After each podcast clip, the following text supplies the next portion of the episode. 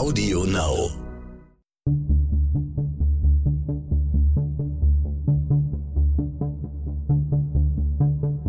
Wie überführt man einen Mörder? Warum werden Menschen zu Tätern? Und welche Abgründe können in jedem von uns stecken? Im Sterncrime-Podcast Spurensuche erzählen Ermittler und Spezialisten über ihre spannendsten Fälle und die Herausforderungen ihres Berufes. Heute reden wir über einen Mann, der als Sexmörder, so stand es in der Presse, verurteilt wurde. Er soll seine Partnerin umgebracht haben. Der Fall landete auf dem Tisch von Rechtsanwalt Jens Mader in Strausberg. Ihm fallen schnell Unstimmigkeiten auf und sein Mandant beteuert seine Unschuld. Gemeinsam mit dem Privatermittler Mario Arndt macht sich der Strafverteidiger daran, aufzuklären, was an jenem Tag wirklich geschehen ist. Das Gespräch haben wir im Büro von Herrn Arndt in Berlin geführt. Ich darf heute zwei Experten begrüßen, Herrn Jens Mader und Herrn Mario Arndt. Sie haben beide an dem Fall mitgearbeitet, über den wir gleich sprechen wollen und Bitte stellen Sie sich doch kurz mal vor und erzählen Sie uns, was Sie beruflich machen. Vielleicht fangen Sie an. Ja, mein Name ist Jens Mader. Ich bin Rechtsanwalt in Strausberg, östlich von Berlin. Bin in Strausberg geboren, aufgewachsen, lebe dort, praktiziere dort in einer Kanzlei mit anderen Kollegen, die unter anderem Arbeitsrecht machen, Familienrecht, Steuerrecht. Bei mir landete irgendwann das Strafrecht, weil es kein anderer machen wollte. Und äh, das hat mir dann so viel Spaß gemacht, dass ich einen Fachanwalt für Strafrecht gemacht habe und bin das jetzt auch schon ein paar Jahre. Mhm. Und Sie, Herr Arndt? Ja, mein Name ist Mario Arndt. Ich bin heute privater Ermittler in Berlin mit dem Schwerpunkt Strafrecht beziehungsweise ganz spezialisiert äh, mit der Bearbeitung von nicht natürlichen Todesfällen. Zu meinem Werdegang, ich habe Kriminalistik studiert habe dann viele Jahre in der Kriminalpolizei praktisch gearbeitet und habe mich dann Ende der 90er Jahre selbstständig gemacht in dem Bereich und bin seitdem überwiegend für äh, Strafverteidiger beziehungsweise anderweitig für Fachanwälte für Strafrecht tätig. Mhm. Und Sie beide haben Sie schon häufig zusammengearbeitet? Ja, wir haben uns kennengelernt über diesen Fall im Jahr 2009, im Spätsommer 2009. Und danach äh, sind wir eigentlich immer im Kontakt geblieben bis heute. Ja, wir haben dann, wie es so ist, man fängt den ersten Fall an und wenn die Chemie stimmt, wenn der gegenseitige Respekt vor der Arbeit stimmt, was nicht immer ganz so selbstverständlich ist, dann äh, ergibt sich in der Regel, dass wenn Fälle in der Rechtsanwaltskanzlei auflaufen, die kriminalistischen Sachverstand beziehungsweise eigene Ermittlung des Rechtsanwalts, wie es im juristischen heißt, bedürfen, komme ich in der Regel dann immer wieder ins Spiel.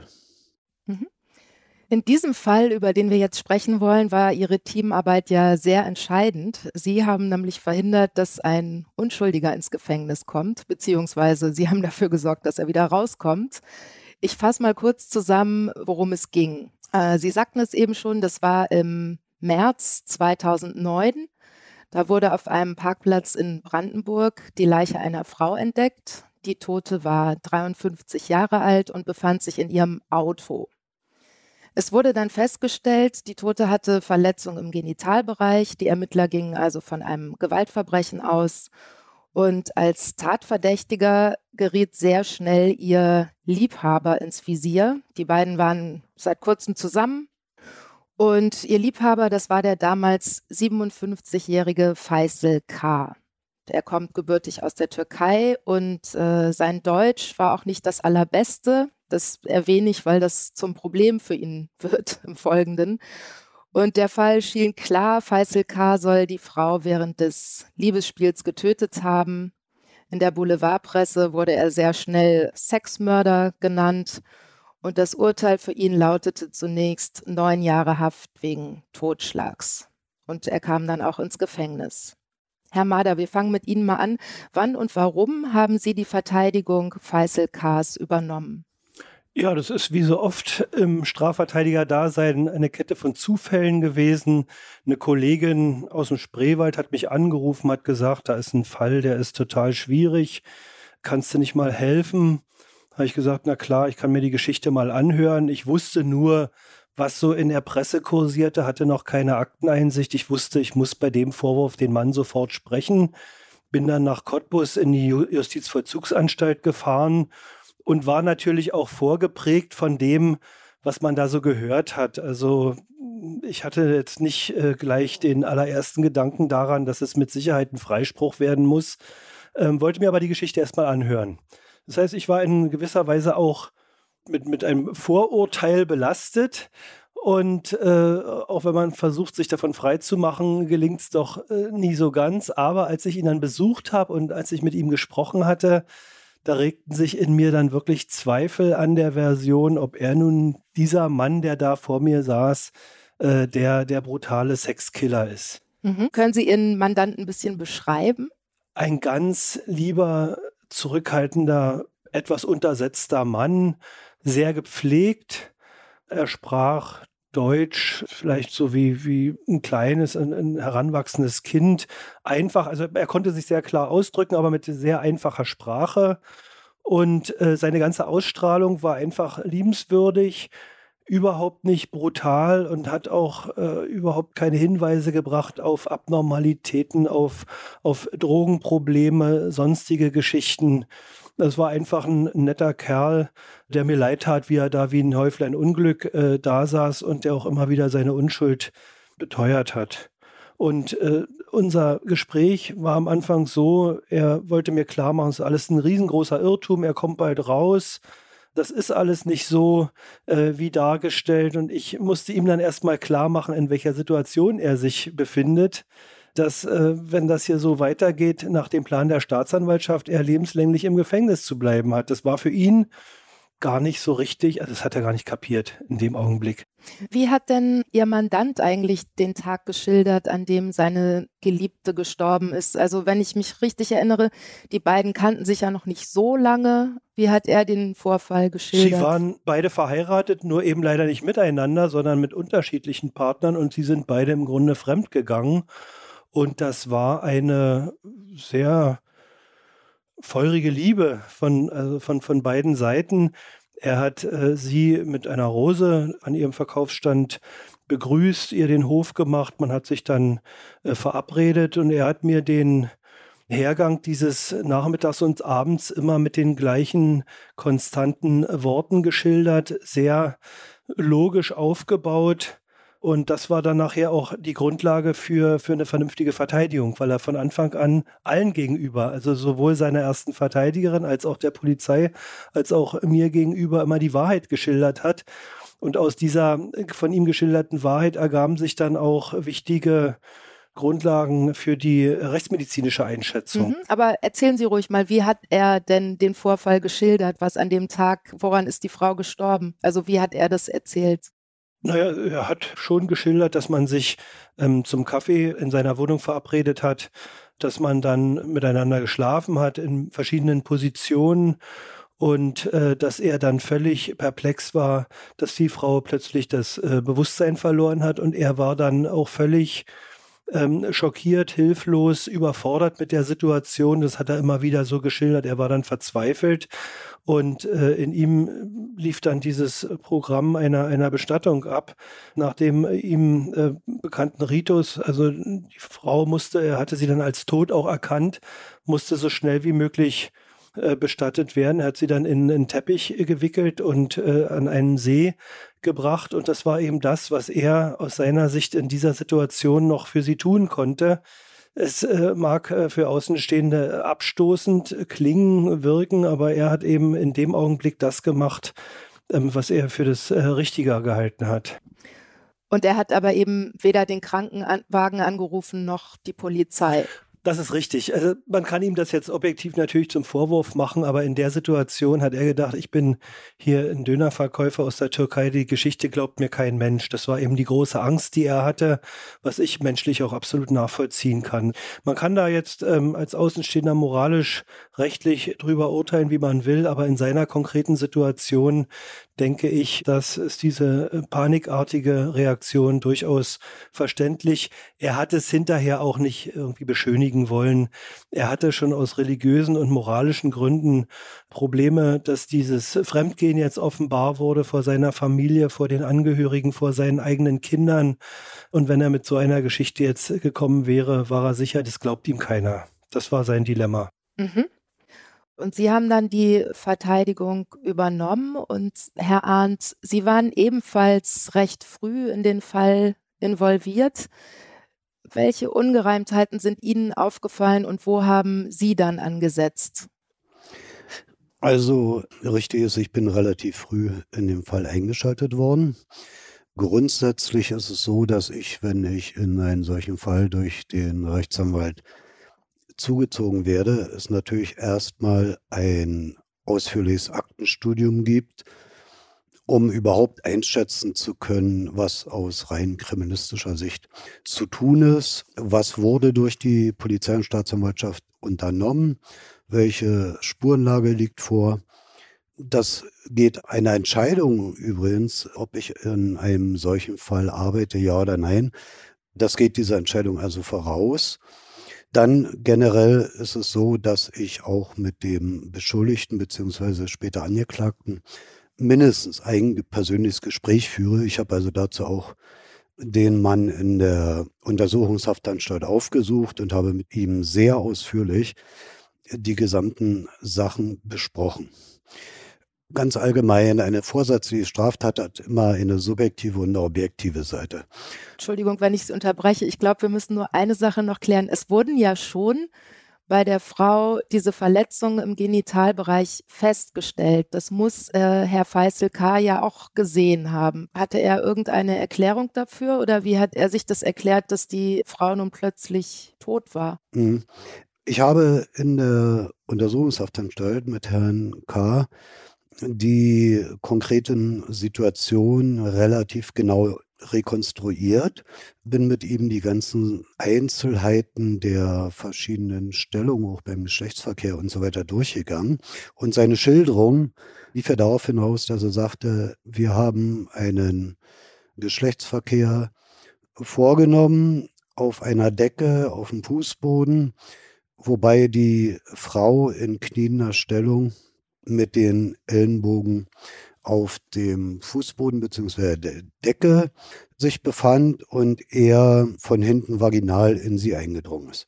In dem Moment, wo dieser Geschlechtsakt stattfindet, bricht die Frau zusammen nach seiner Schilderung. Er spricht sie kurz an, es gibt keine Reaktion. Daraufhin dreht er sie um und sieht, dass das Gesicht schwarz verfärbt ist und sie keinerlei Lebenszeichen mehr hat. Daraufhin nimmt er eine äh, Mund-zu-Mund-Beatmung vor und unternimmt andere Wiederbelebungsversuche, die im Endeffekt erfolglos bleiben. Und dann bricht er im Prinzip in sich zusammen, als er feststellt, die Frau ist offenbar tot. Jetzt kommt natürlich im Folgen, er sieht natürlich, dass sie aus dem Vaginalbereich massiv blutet.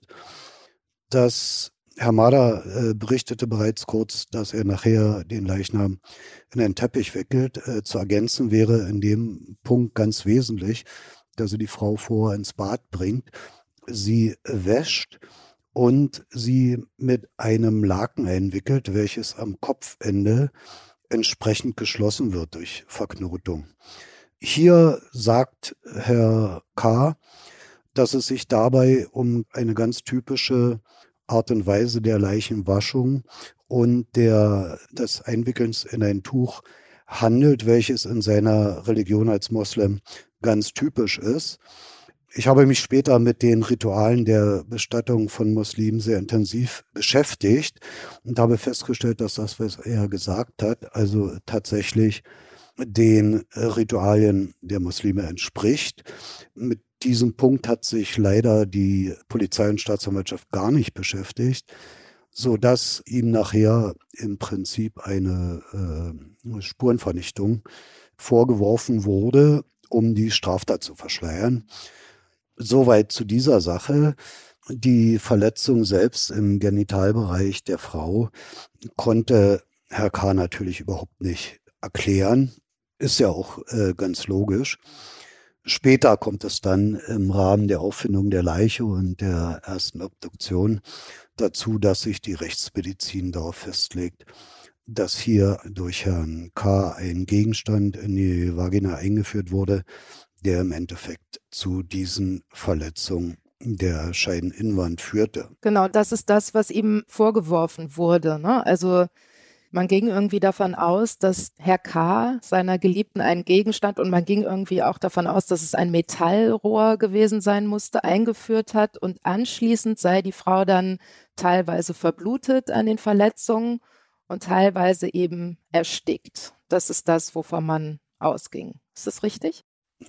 Ja, das ist grundsätzlich erstmal richtig. Vielleicht sollten wir das Ersticken etwas ergänzen. In den ersten Ermittlungen und bis hin nachher zur Anklageschrift wird von einem sogenannten Ersticken durch weiche Bedeckung ausgegangen. Weiche Bedeckung heißt das Verhindern der Atmung mittels Decke oder Kissen durch Bedecken von Mund und Nase. Hier möchte ich auch nochmal darauf zurückkommen, warum ich relativ schnell davon ausgegangen bin, dass Herr K. offensichtlich doch die Wahrheit sagt. Und zwar bei der Begutachtung der objektiven Befunde in der Ermittlungsakte stellte sich Folgendes heraus. Erstens, wir suchen nicht oder ich überprüfe nicht nur die Spuren, die gefunden wurden, inwieweit die mit der Version der Staatsanwaltschaft oder mit der Version des beschuldigten Angeklagten übereinstimmt oder nicht übereinstimmt, sondern ganz wesentlich, was viele Menschen nicht wissen, ist die Frage, welche Spuren sind nicht da, die aber anhand der jeweiligen Version hätten da sein müssen. Kurzes Beispiel. Im konkreten Fall wirft der Staatsanwalt dem Angeklagten vor, mittels Kissen oder Decke durch weiche Bedeckung die Frau getötet zu haben. Tatsächlich äh, reden wir bei einem solchen Sachverhalt über einen akuten Todeskampf, der stattfindet und das Opfer sich mit all seiner Kraft wehrt gegen diese Erstickung. Das heißt, in der Regel finden wir im gesamten Atembereich von der Mundschleimhaut über die Nasenöffnung bis hin zu den Bronchien selbst Fasern, die nachher das Werkzeug der Bedeckung, also das Kissen oder die Decke, widerspiegeln. Diese Spuren sind in der Regel da. Sie müssen, das Opfer atmet so heftig ein, dass diese, wie gesagt, teilweise bis in die Bronchien gelangen, diese Fasern. Aber diese Spuren gab es nicht. Aber man ging trotzdem von einem Ersticken aus. Ja. Also in der Anklageschrift. In der Anklage, ja. Ich will noch ein weiteres Beispiel bringen. Bei dieser Art von Ersticken durch weiche Bedeckung und dem Todeskampf haben wir in der Regel sowohl beim Opfer wie teilweise auch beim Täter Spuren, die ganz typische Abwehrkampfspuren sind. Das sind abgebrochene Fingernägel beim Opfer. Das sind Kratzspuren im Bereich speziell der Hände, der Arme. Kratzspuren im Bereich des Gesichts und eben auch beim Täter die Spuren, die das Opfer dem Täter beibringt. All diese Spuren fehlten hier. Also Herr K. ist auch rechtsmedizinisch untersucht worden. Das heißt, man hat bei ihm keinerlei Spuren eines Kampfes feststellen können. Nichts. Ja. Und was mich ebenfalls dazu brachte, dass Herr K eventuell oder mit, mit größerer Wahrscheinlichkeit die Wahrheit sagt, ist die subjektive Seite einer Straftat. Wir haben es bei allen Vorsatzstraftaten eben nicht nur mit der objektiven Seite, also mit der Spurenlage und Ähnlichem zu tun, sondern wir haben es immer mit einer subjektiven Seite zu tun. Das heißt, der Hauptpunkt der subjektiven Seite ist das Motiv. Es gab von Anfang an, ist in diesem Fall kein Motiv erkennbar gewesen, welches irgendwo hätte plausibel erklärt werden können, warum er diese Frau töten sollte. Ich nehme mal an, dass Ihr äh, Mandant ja während der Verhandlung zu dem Motiv befragt worden ist. Was, was hat er denn da gesagt? Ja, also das Motiv war natürlich auch äh, der Staatsanwaltschaft Also auch die Staatsanwaltschaft wusste, dass sie irgendein Motiv liefern muss. Und äh, so hat sich in die Vernehmungen als Beschuldigter die Version eingeschlichen, die äh, später verunglückte Frau habe ihm gesagt, du bist ja sexuell gar nicht leistungsfähig, du Waschlappen. Da muss ich vielleicht etwas weiter nochmal ausholen. Die Kollegin, die Herrn K. zunächst verteidigt hat, hielt es für richtig, sofort mit ihm äh, vor Akteneinsicht eine Beschuldigtenbefragung äh, zu machen. Da werden Ihnen wahrscheinlich 99,9 Prozent der Strafverteidiger auf dieser Welt sagen, das, das macht man nicht. In diesem Fall hat sich das im Nachhinein als genial erwiesen, weil eben Herr K. die vollständige Wahrheit gesagt hat. Und er hat sich auch sofort äh, bereit erklärt, vor versammelter Kriminalistenmannschaft die Tatsituation nachzustellen. Er hat sich nämlich dahingehend erniedrigen lassen, auch vor anwesenden Frauen mit einer Puppe die Sexualpraktik nochmal nachzustellen. Da hat er nämlich ähm, diese Atergo-Stellung, diese sogenannte Hündchenstellung exakt nachgemacht und äh, wie die Frau K. dann abrupt zu Tode kam. Und bei dem Ganzen war dann eben auch äh, den äh, Zuschauenden ja leicht voyeuristischen äh, Kriminalbeamten schleierhaft, äh, warum denn nun äh, dieser plötzliche Tötungsentschluss gekommen sein soll. Und dann wusste man sich nicht anders zu helfen, als zu sagen, ja, Waschlappen, Waschlappen, hat sie zu ihnen gesagt. Herr K. wusste aufgrund seiner geringen äh, Kenntnisse der deutschen Sprache gar nicht, was ein Waschlappen ist, dass das auch eben einen sexuell äh, schwachen äh, ja. Äh, Mann äh, äh, praktisch beschreiben könnte. Also die ganze Geschichte war ausgedacht. Ich hatte bis dahin nicht gedacht, dass es sowas gibt. Das begegnet einem immer wieder im deutschen Strafverfahren, nicht in jedem und, und auch nur in, in sehr wenigen, aber es gibt solche Verfahren, wo nicht existierende Motive dann eben in die Akte hineingeschrieben werden. Ja. Ich möchte da vielleicht ergänzen, ich zitiere mal aus einer beschuldigten Vernehmung des Herrn K. Frage. Sie sagten vorhin, dass Sie nichts gegen Frau K. hatten und daher auch keinen Grund hatten, sie zu töten. Wäre für Sie ein Grund, wenn sich Frau K. über ihr zu kleines Glied lustig gemacht hätte? Antwort, sie hat sich nicht über mein Glied lustig gemacht. Und nun, Zitat Ende, jetzt aus der Anklageschrift, Zitat, Punkt, Punkt, Punkt, aus Verärgerung über eine von ihm als beleidigend empfundene Bemerkung über sein sexuelles Leistungsvermögen unter Ausnutzung des Überraschungsmoments. Punkt, Punkt, Punkt. Der Staatsanwalt, der diese Anklageschrift geschrieben hat, erfindet hier einen Sachverhalt, er erfindet ein Motiv für die Tat, wofür es keinerlei Beleg gibt, wo es keinen einzigen Punkt gibt, wo jemals irgendwo belegt ist, dass es diese Bemerkung der Frau überhaupt gab.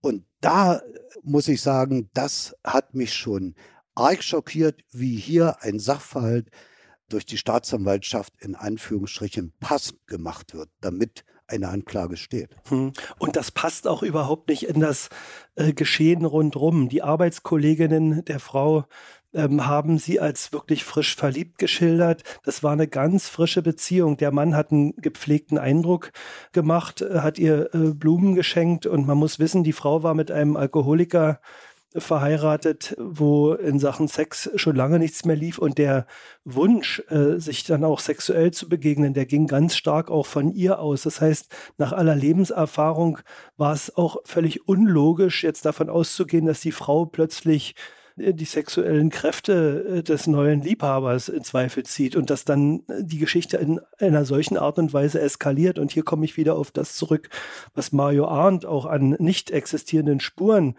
monierte, nämlich es gab keinerlei erwartbare körperliche Merkmale, sprich Spuren von Schlägen, Kratzer, ja, wenn, wenn ein Mann äh, auf die Art und Weise äh, beleidigt wird und man dann davon ausgeht, dass er dann äh, ausrastet und die Frau äh, bestrafen will, dann sieht die einfach anders aus. Das passte alles hinten und vorne nicht. Und, und vor allem ähm, hat ähm, die Schilderung äh, von Herrn K des ganzen Verlaufs ähm, die tatsächliche Version sowas von äh, äh, belegt, dass, dass sich das dann zerschlagen hat. Aber man lernt daraus, wenn, wenn sich in so ein Verfahren, so ein Erklärungsmuster einschleicht, ist es äh, sehr schwer, das dann aus den Köpfen der Verfahrensbeteiligten wieder rauszubringen. Mhm. Ja, und, und hier muss man sagen, äh, an die Juristen kann man gar nicht so den Vorwurf richten, weil das, was Mario Arndt schildert, ist kriminalistisches Spezialwissen, was uns Juristen nicht vermittelt wird. Weder Richter noch Staatsanwälte haben solches Wissen, aber umso mehr sind sie eben darauf angewiesen, dass die Rechtsmedizin qualifiziert zuarbeitet. Und hier hätte auch, wenn der Rechtsmediziner sich mal irrt, was völlig in Ordnung ist, er hätte auf die kritische Nachfrage der Verteidigung oder des Gehilfen der Verteidigung zumindest alternative Versionen prüfen müssen. Auf welche jetzt konkret? Also der, die, die Version des, des Rechtsmediziners war ja Todesursache Verbluten in Kombination mit Ersticken. Beides äh, ist Quatsch. Es ist natürlich beeindruckend, es war eine relativ große Menge Blut. Ich glaube 200 Milliliter oder 400, aber das reicht natürlich nicht, um äh, daran zu sterben. Und äh, Ersticken durch weiche Bedeckung, da fehlte es auch an allem. Und, und äh, deswegen lag es auf der Hand, äh, diesen äh, Problemen nachzugehen. Ich möchte insofern vielleicht ergänzen, falls du dich erinnern kannst, nach meinem Aktenstudium fiel mir auf, dass im Bereich der rechtsmedizinischen Ergebnisse etwas nicht stimmte. Hier muss man natürlich voraussetzen und äh, dass ich äh, über ein gewisses rechtsmedizinisches Grundwissen verfüge, sowohl durch die Ausbildung als auch durch meine jahrelange äh, Erfahrung in dem Bereich. Und hier fiel speziell auf, dass diese starken Blutungen im Genitalbereich eigentlich einen Rechtsmediziner grundsätzlich dazu veranlassen müssten, von Anfang an auch die Frage einer Luftembolie zu prüfen, was hier vollkommen unterlassen wurde. Als weiteres, ich glaube, Sie müssen kurz sagen, Luftembolie in dem Zusammenhang. Äh, Luftembolie in dem Zusammenhang ist einfach nichts anderes, als dass durch eine Verletzung im Körper durch die Eröffnung eines größeren Blutgefäßes und das Hineingelangen von Luft es zu einer Luftembolie und damit äh, zum Tode kommen kann. Diese Form des Todes, nämlich durch Luftembolie, ist generell eigentlich Standard zu prüfen durch die Rechtsmedizin, wenn eine solche Art von Verletzung vorliegt. Und hier haben wir es damit zu tun, dass wir eine solche Verletzung im Innenbereich der Scheide, der Scheidenwand hatten und eine Überprüfung, die relativ simpel am Anfang zu machen wäre, hier durch die Rechtsmedizin unterlassen wurde. Des Weiteren eine Frage noch ja. kurz zwischendurch zum Verständnis. Kann so eine Luftembolie denn auch dadurch entstehen, dass man, wie in der Anklageschrift vermutet, einen Gegenstand da einführt? Ja, natürlich. Mhm. Natürlich kann das äh, also es, das Blutgefäß muss einfach nur beschädigt werden im Grunde. In, in, durch welche Art und Weise ja. das Blutgefäß beschädigt wird, spielt eigentlich mhm. keine Rolle. Das Entscheidende ist nachher, dass die Möglichkeit besteht, dass durch dieses Blutgefäß in der Regel mittels irgendwelches Drucks, der auf das Gefäß ausgeübt wird, äh, eine gewisse Menge Luft in das äh, Blutgefäß gelangt, in die äh, Blutgefäße und es in Folge zu einer Luftembolie mit Todesfolge kommt. Das ist hier unterlassen worden, was mir relativ schnell auffiel. Weiterhin wird hier äh, von Anfang an von einem Erstickungstod ausgegangen, aber jeder einigermaßen versierte Todesermittler weiß, dass eine endgültige Aussage, Erstickungstod ja oder nein, ohne histologische, also feingewebliche Untersuchung nicht getroffen werden kann. In unserem Fall gab es keine histologische Untersuchung und man ging trotzdem von einem Erstickungstod aus. Außerdem ist bei einem Erstickungstod durch äh, weiche Bedeckung, wie wir es hier als Vorwurf haben, in der Regel mit massivsten äußeren Zeichen zu rechnen, unter anderem massiven äh, sogenannten Punktblutung in verschiedenen Bereichen des Gesichts, der Augen, äh, Bindehäute und, und, und. In unserem Fall wurden nur ganz wenige Punktblutungen festgestellt, die mit einem so massiven Erstickungsgeschehen kaum in Übereinstimmung zu bringen waren, was also auch mir durch mein mm, leinhaftes, weniges rechtsmedizinisches Grundwissen bereits auffiel. Und somit war für mich relativ klar, dass hier im Rahmen der rechtsmedizinischen Untersuchung äh, für meine Begriffe entscheidende Aber der, ähm, der Herr K. hatte doch ausgesagt, dass er schon fand, dass das Gesicht äh, seiner verstorbenen Geliebten irgendwie verfärbt war oder schwarz. so. Ja, schwarz. Schwarz war. Ja, das, das, äh, es gibt verschiedene Gründe, warum ein Gesicht schwarz wird im Todesfall. Das trifft auf keinen Fall nur auf das Ersticken zu. Im Gegenteil, das Ersticken ist da wohl mit einem schwarzen Gesicht eher die Ausnahme. Wir haben es da mit anderen Verfärbungen zu tun in der Regel. Mhm. Ich wollte noch ganz kurz anmerken zu dieser Luftembolie. Also ich wusste bis dahin auch nicht, äh, was eine Luftembolie ist. Kann sein, dass ich das Wort mal gehört habe. Ich wusste nicht, was es ist. Wenn Sie im Fernsehen sehen, dass jemand gespritzt wird, ja, dann lässt ja der Arzt immer ganz genau das letzte Luftbläschen raus. Das ist der Hintergrund. Weil wenn man eben Luft äh, in den Blutkreislauf einspritzt, ist sehr schnell mit dem Tod zu rechnen. Und, und hier war es eben letztendlich die äh, rechtsmedizinische Erklärung, dass durch den Geschlechtsverkehr, durch diesen Pumpvorgang, er ohne es zu wissen, in den Blutkreislauf der Frau eine Menge Luft äh, eingebracht hat, die dann zum Tode führte. Sie war eben auch ähm, herzkrank. Sie hatte eine, eine, ein Medikament genommen, einen sogenannten Beta-Blocker das war übrigens auch so meine laienhafte Arbeitshypothese, dass sie an einer Überdosis Beta-Blocker gestorben ist. Damit bin ich dann auch immer so hausieren gegangen. Aber wir haben jetzt noch einen ganz wichtigen weiteren Schritt. Es ist, nützt einem relativ wenig, wenn man in so einem Strafverfahren für sich jetzt äh, einen richtigen Weg beschritten hat, man muss dann auch das Ganze irgendwie ins Verfahren reinbringen. Das heißt, ich muss ja die übrigen Verfahrensbeteiligten überzeugen. Und da hatte dann Mario Arndt noch einen weiteren extrem wichtigen Schritt, nämlich einen renommierten Rechtswissenschaftler, äh, Rechtsmediziner für den Fall zu gewinnen, was ich kräfte- und zeitmäßig gar nicht geschafft hätte. Sie sind ja, mussten jetzt ja eigentlich beweisen, Ihr Mandant sagt, ich weiß nicht, was passiert ist, aber es war irgendwie ein, ein schrecklicher Unfall. Und jetzt mussten sie dann doch erstmal rausfinden, kann das sein? Und ähm ähm, äh, prozessual oder äh, unsere Strafprozessordnung sieht in der Regel nicht vor, dass sie einen zweiten Sachverständigen bekommen. Also sie haben immer nur den einen. Mhm. Und mit dem steht und fällt alles. Und in aller Regel ist das auch äh, gut und, und machen die Sachverständigen ihre Arbeit. Aber in dem Falle haben sich die übrigen Beteiligten extrem gesperrt, hier einen weiteren Sachverständigen in das Verfahren reinzulassen.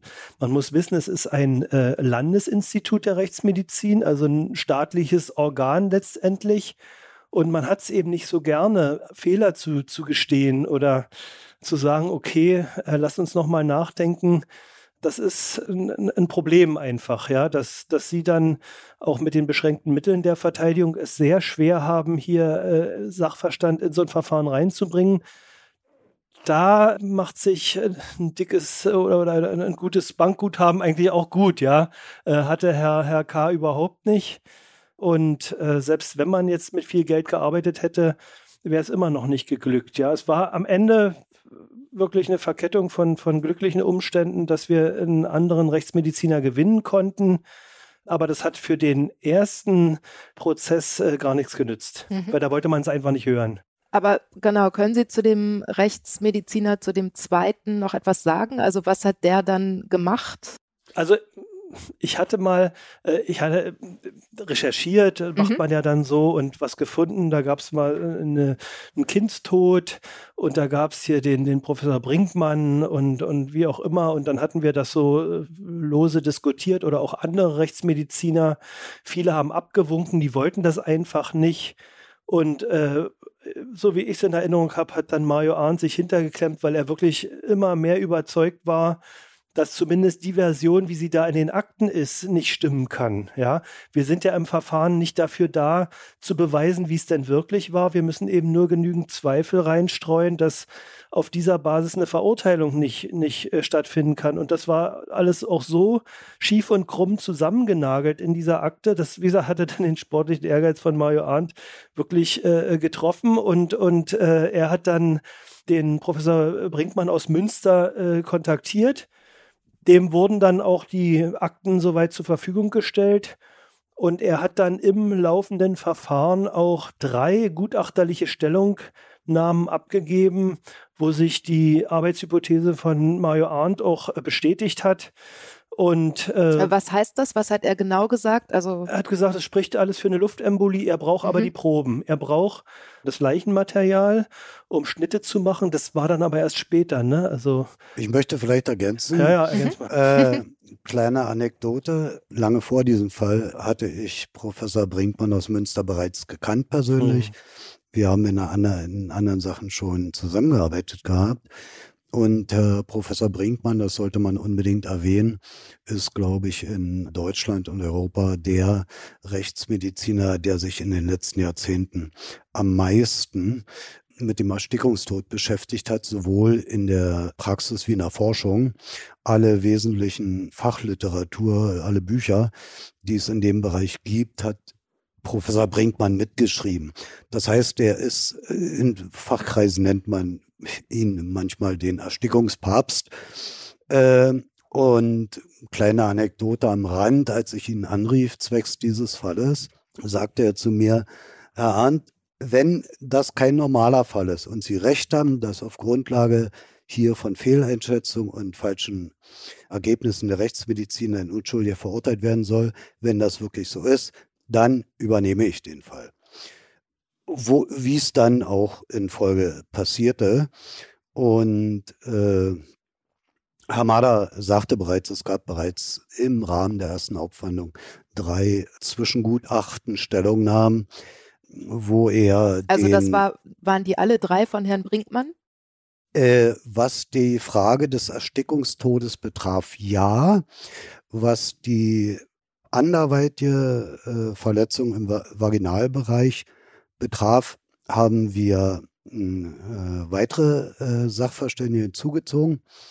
Das war speziell äh, Professor Rauskolb, der in diesem Bereich äh, über sehr, sehr große und lange Erfahrung verfügt, der uns nachher unter anderem bestätigt hat, dass äh, diese Art von Verletzung im Rahmen eines normalen Geschlechtsverkehrs durchaus passieren kann, es gar nicht so selten ist, unter bestimmten Umständen. Diese bestimmten Umstände sind unter anderem das Alter der Person, die Elastizität der Scheininnenwände, die Häufigkeit des Geschlechtsverkehrs und andere Sachen. Mhm. Ja. Also der war Experte für Gynäkologie. Genau, genau. Mhm. Und was für mich vollkommen unverständlich war, aber das ist wieder nur juristische Frage ist, dass ja bereits im ersten Verfahren die Stellungnahmen von Professor Brinkmann und Professor Hausgold verlesen wurden im Rahmen, wenn ich das jetzt richtig im Kopf habe, im Rahmen der, der Be äh, Beweisanträge der Verteidigung. Aber in diesem Fall, das muss man auch mal sagen, wir haben nach 19 Verhandlungstagen nicht einen einzigen Beweisantrag der Verteidigung dem stattgegeben wurde. Kein einzigen. Wir haben 19 Verhandlungstage, wir haben keinen Beweisantrag der Verteidigung, dem nachgegangen wurde. Wir haben kein Tatwerkzeug zur Verletzung im Vaginalbereich und trotzdem, wir haben kein Motiv und trotzdem wird der Mann nachher verurteilt. Ne? Mhm. Auch das ist deutsche Justiz. Sie sind dann ja in, also Sie haben Revision eingelegt, ne? Ganz genau so. Also ich habe in dieser Verhandlung ungefähr zehnmal den gleichen Beweisantrag äh, gestellt und äh, die Kammer war extrem hartleibig und es, es, es war unsäglich, aber es war mir dann auch im Grunde egal, weil mit diesen Anträgen, wenn die im Protokoll sind, hat man äh, die Revision dadurch vorbereitet. Das war der ganze Hintergrund. Also irgendwann hat man gemerkt, man stimmt die nicht mehr um. Das hat sich so verhärtet dort.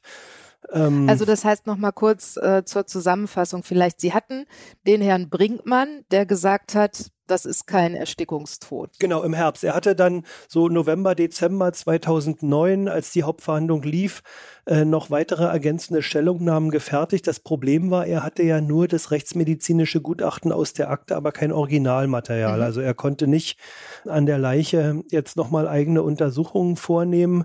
Also er hatte eine begrenzte Erkenntnisgrundlage, die hat ihm aber ausgereicht, um aus der Ferne, er war ja nie selber physisch anwesend, um aus der mhm. Ferne so eine Stellungnahme zu machen. Jetzt muss ich aber wissen, Herr Professor Brinkmann war auch Vorsitzender der Deutschen Gesellschaft für Rechtsmedizin. Also er ist nicht irgendjemand und er hat auch die führende Literaturhandbuch äh, Rechtsmedizin herausgebracht. Also es war dann schon kurios, dass hier die Kammer sich äh, so diesen Erkenntnissen gesperrt hat. Da kam jetzt nicht irgendjemand. Ja. Und wenn man dann in einer Verhandlung gesehen hat, wie unsicher der dort gehörte Rechtsmediziner agierte, der hat gezittert, er hat gestottert, er hatte das Fachwerk von Professor Brinkmann auf dem Tisch und hat sich im Grunde mit den Einwänden der Verteidigung überhaupt nicht auseinandergesetzt. Er ist dann auch später gen Sachsen gezogen. Das heißt, er hat das Brandenburgische Institut für Rechtsmedizin nach diesem Fall dann auch verlassen dürfen. Und ja, das war die Vorbereitung der Revision. Dann ja, äh, einmal ganz kurz noch, um auch das nochmal klar zu machen. Sie hatten ja auch noch den Sachverständigen für Gynäkologie, der halt sagte, also die Tote war 53 Jahre alt, glaube ich, dass es eben eine Form der Verletzung sein kann, die sie hatte, die tatsächlich unfallbedingt durch einen Geschlechtsverkehr einfach kommen kann. Also nichts mit Metallstange genau, einführen. Genau, den hatten wir aber noch nicht in der ersten ah, ja, äh, okay. äh, Verhandlung. Mhm. Aber das ist wieder so ein, so ein Sonderthema. Es ist äh, sehr unangenehm für Frauen damit. Also es gibt dann eine hohen, hohe Dunkelziffer solcher Verletzungen, aber damit äh, geht man dann im, regelmäßig nicht zum Arzt. Was aber es aber, kommt vor. Was, was, ja, mhm. es kommt vor. Was aber widerlegt war, ist die These, dass hier mit irgendeinem äh, Metallgegenstand mit, mit einer äh, scharfen Oberfläche manipuliert wo, wurde, weil dann wären die Spuren ganz andere gewesen. Ja, wir hatten einen zwei Zentimeter Einriss im, im Vaginalbereich, aber, aber keine, man hätte dann ähm, durchgehende schwerste Verletzungen mhm. finden müssen. Und dann wäre aber auch das ganze Tatgeschehen, man muss es ja immer im Zusammenhang sehen, ja, dann wäre das ganze Tatgeschehen anders abgelaufen, dann wiederum hätte man Abwehrspuren an beiden Körpern von beiden Beteiligten finden müssen weil sowas lässt sich ja keine Frau irgendwie bieten. Und äh, der Todeskampf, äh, mit dem dann zu rechnen gewesen wäre, hätte ein ganz anderes Bild geliefert. Wir müssen auch sehen, aus, es war ein Neubaublock äh, der alten DDR. Und äh, da lebten mehrere andere noch und da hat äh, sich keiner gemeldet wegen irgendwelchen Schreien oder, oder sonstigen. Also dieses ganze Geschehen drumherum, es passte hinten und vorne nicht. Ja, und dann gab es trotzdem ein Urteil. Alle waren glücklich, bis auf die Verteidigung und bis auf den Angeklagten. Und wir hatten übrigens auch einen ganz netten Dolmetscher dort. Also den äh, denke ich immer gern zurück. Der war auch innerlich völlig auf unserer Seite, obwohl das nicht darf. Ähm, aber der hatte auch so das, das Bauchgefühl, dass das passt hin und vorne nicht, weil, weil der Herr K. einfach so ein, so ein angenehmer, bescheidener, ruhiger Mann ist. Ein ganz einfacher, einfach gestrickter. Ja gut, aber auch, auch Mörder können nett sein, ne? ja. Okay. ja. Ja, dann haben wir Revision eingelegt und äh, dann wartet man auf das Urteil. Dann kam Ende April das Urteil aus Cottbus. Ich habe Anfang Mai 2010 dann Revision zum Bundesgerichtshof begründet nach Leipzig und dann dauerte das noch ewig. Und am 21. Juli hat dann der Bundesgerichtshof äh, beschlossen, dass die Sache aufzuheben ist, insgesamt zurückzuverweisen ist. Und dann hat es aber noch einen weiteren Monat gedauert, bis August 2010, bis dann der Haftbefehl aufgehoben wurde. Dann kam die Sache zu einer anderen Kammer des äh, Landgerichts Cottbus und die war ganz anders aufgestellt.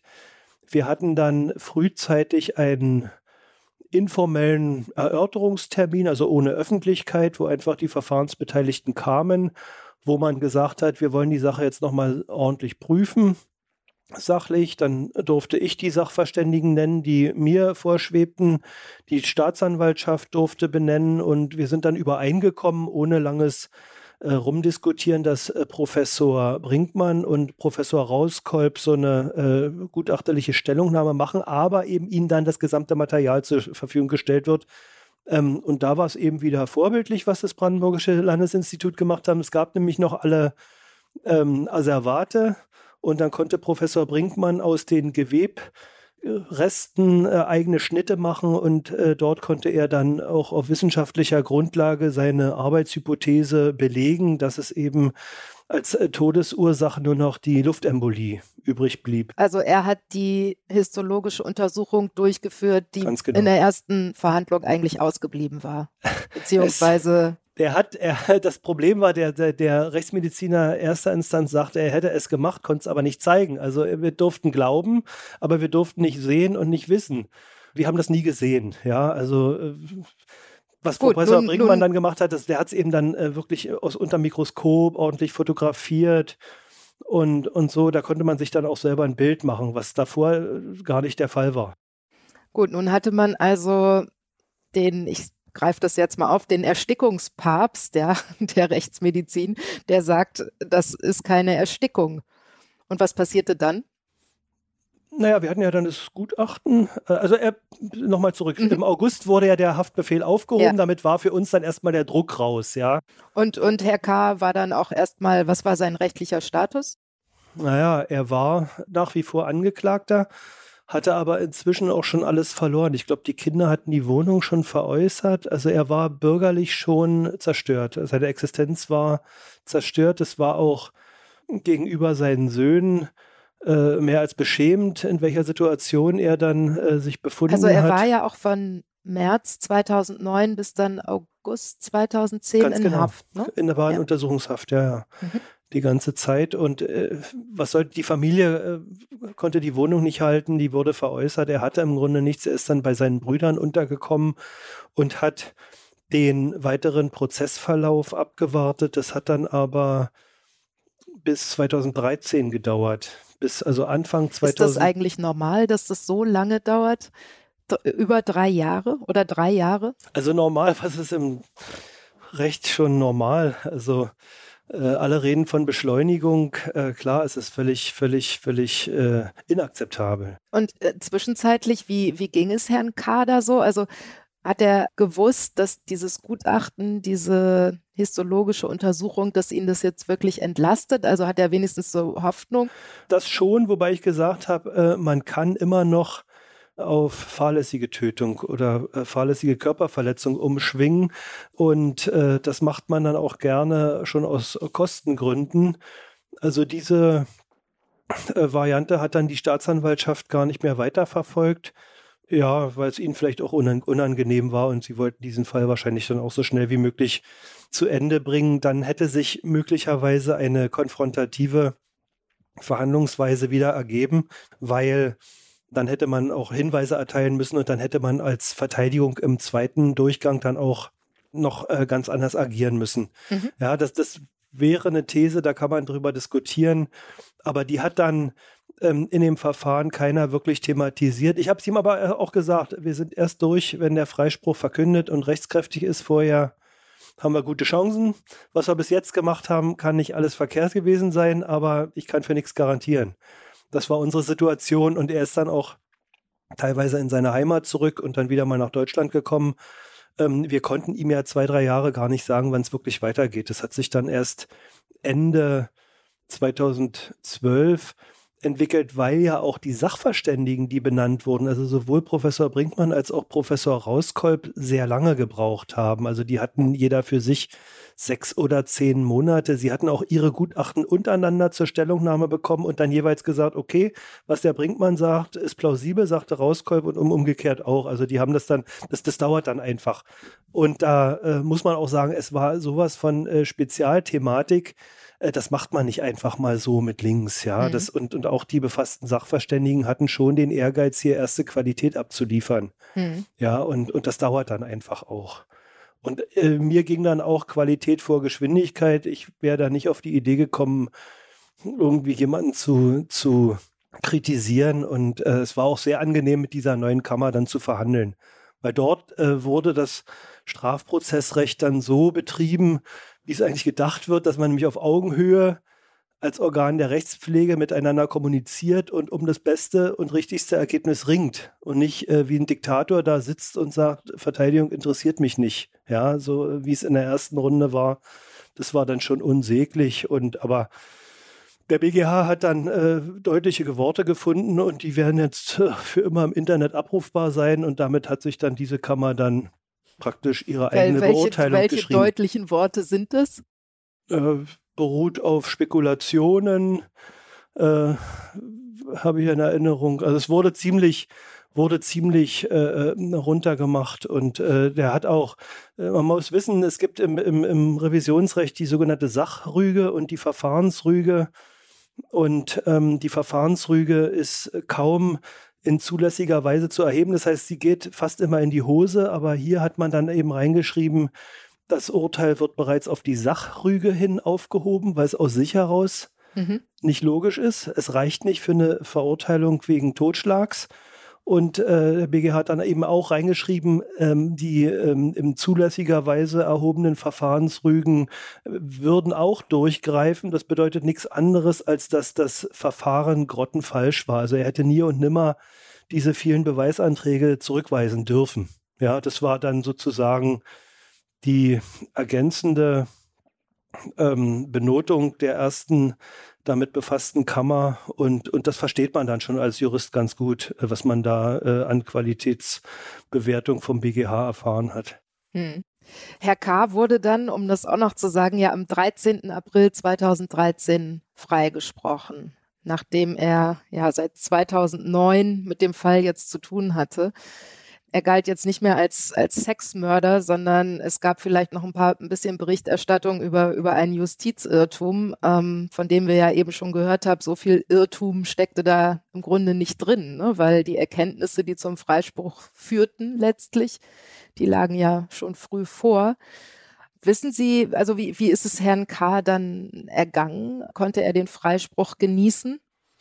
Also mich hat sehr, sehr bewegt, als wir dann da standen hat er mir nur so ins Ohr geflüstert, deutsche Wertarbeit. Aber 18 Monate ja eigentlich ah, er unschuldig war einfach, im Gefängnis. Er war, das ne? ist dann äh, was, was eigentlich den Beruf auch ausübenswert macht, wenn man so einen ehrlichen Dank dann mal hört, ja, oder wirklich, der brauchte gar nichts mehr sagen, er war einfach glücklich und, und dann, dann war es auch okay. Ich habe da viel der Kammer, also die Kammer hat sehr fair verhandelt, muss ich sagen. Man hätte das alles auch anders machen können. Und von daher war es eigentlich gar nicht mehr so schwierig. Also als die Gutachten auf dem Tisch lagen, war die Richtung vorgegeben und da war die Verhandlung als solche eigentlich nur noch eine Formalie. Ich meine, Professor Brinkmann war auch da und Professor Rauskolb auch. Also die beiden Koryphäen hat man sich dann schon noch mal ähm, so zu Gemüte geführt. Und äh, dann kam aber weiter niemand. Ach, da gab es noch eine Frau Erfurt, Dr. Erfurt, die war von der Staatsanwaltschaft benannt. Die hat aber auch nichts wesentlich anderes dann in das Verfahren eingebracht. Also wir hatten, glaube ich, vier Verhandlungstage. Davon war an zweien gar nicht so viel gelaufen. Also ein Tag war spannend, das waren die Sachverständigen, dann kam der Freispruch und mhm. ja, dann hat die Staatsanwaltschaft wohl noch Revision eingelegt erst und dann aber wieder zurückgenommen im Sommer und dann waren wir wirklich durch.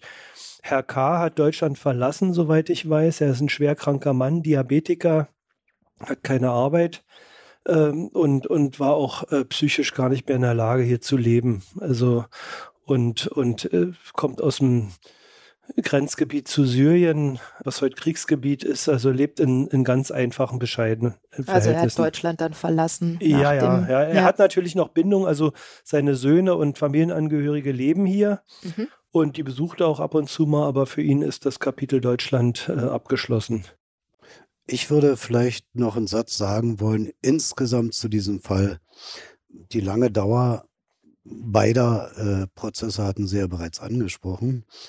Ich glaube, wenn die Behörden, ich meine damit Polizei und Staatsanwaltschaft, eigentlich ihrer Pflicht, wie in solchen Fällen zu ermitteln ist, ordentlich nachgekommen wären, nämlich nach Strafprozessordnung, alle B- und Entlassenen und gerade auch und Entlassenen Beweismittel zu prüfen, zu untersuchen, um äh, zu einem objektiven Bild der Sache zu kommen. Wenn man das von Anfang an gemacht hätte, wäre es nie zu diesem Fehlurteil gekommen. Und ich glaube, das sollten sich alle Polizisten, Staatsanwälte und alle damit Beteiligten, auch Gutachter, immer wieder klar machen, wie wichtig ihre Arbeit ist in B- und entlastender Hinsicht. Ich glaube, das ist der Hauptgrund, warum es überhaupt grundsätzlich zu so vielen Fehlurteilen kommt, weil die objektive Ermittlungsführung B und entlastend so oft vernachlässigt wird. Ich danke Ihnen sehr für das Gespräch. Sehr gerne.